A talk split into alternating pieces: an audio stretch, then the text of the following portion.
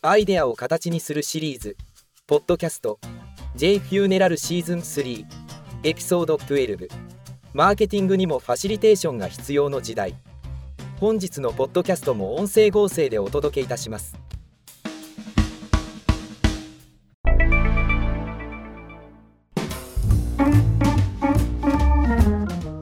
今は結婚式の指輪を DIY する時代。よしあしは別にして葬儀も自分なりの葬儀をプランする時代でもあります。一昔前はマーケターは予算と営業との兼ね合いを見ているだけでよかった。しかし今の時代はそれだけでは済まされない。なぜなら世の中がデジタル化されたのであらゆるところを見張る必要が出てきたからだ。さらにコロナ禍においてデジタル的につながっているのが当たり前になった。携帯は常にネットにつながっている。自宅でも YouTube を見ていたりする。LINE やメールは休みなく飛んでくる。このコロナ禍にてあらゆる CMO たちが社内の DX 化が6から7年進んだと言われている。私もそう感じている。私自身も日本創造文化学会の理事会でスカイプを導入しようと10年以上前から促進してきたが失敗に終わった。しかし Zoom などのネット会議環境が一気に進んだおかげで全員全国から会議に参加できるようになり効率が良くなった。さて本題のファシリテーションとは何か。そもそもファシリテーターの役割は何だ？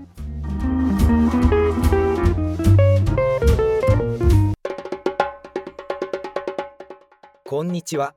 今のところ日本でたった一人の葬儀早々ビジネスおよびマーケティングポッドキャスター有限会社 YEY の和田です。死に方改革研究者および旅のデザイナーあの世への旅です。葬儀者以外に一般の人へもアイデアを形にするお手伝いのポッドキャストです。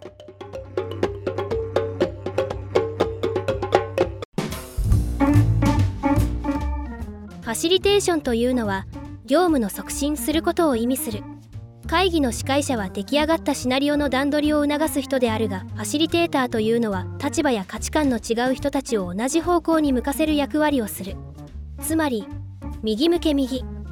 の号令を命令するのではなく本人たちを納得させて右に向かせる役割をする立場の人たちである。ではマーケティングにおいてファシリテーションが必要なのはなぜだろう？今までは予算がいくらあるかとか営業と連携でマーケティングを行ってきていました。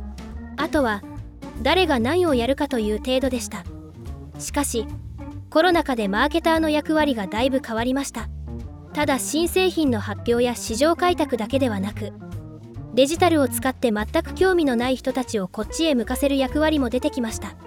つまりデジタル社会において誰もが顧客になる時代に突入しました。そして誰もが自社のファンになってくれる可能性も増えました。そこでマーケターの仕事は自社のあらゆる部門と連携を取る必要があります。営業経理エンジニア企画部下手したら工場とも。この人たちはみんな自分たちの世界の専門用語を利用します。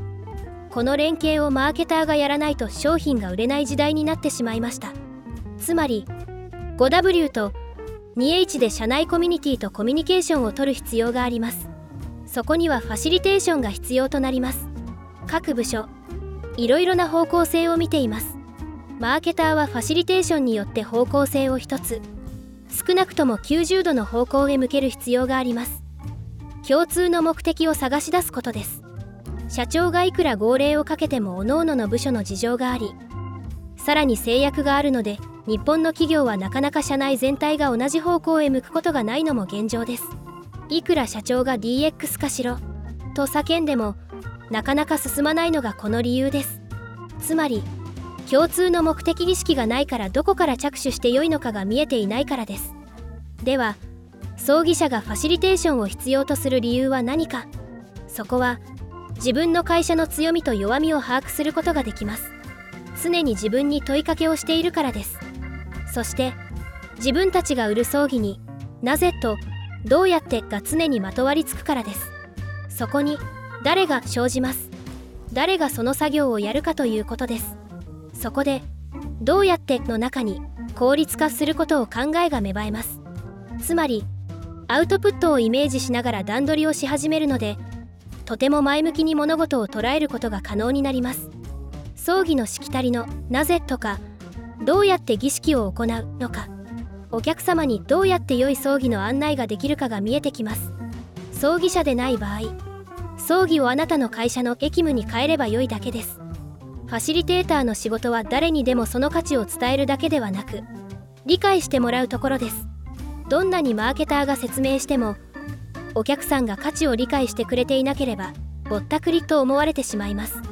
マーケターは簡単に説明できるプレゼン能力と相手の理解度を汲み取る傾聴力が必要となります。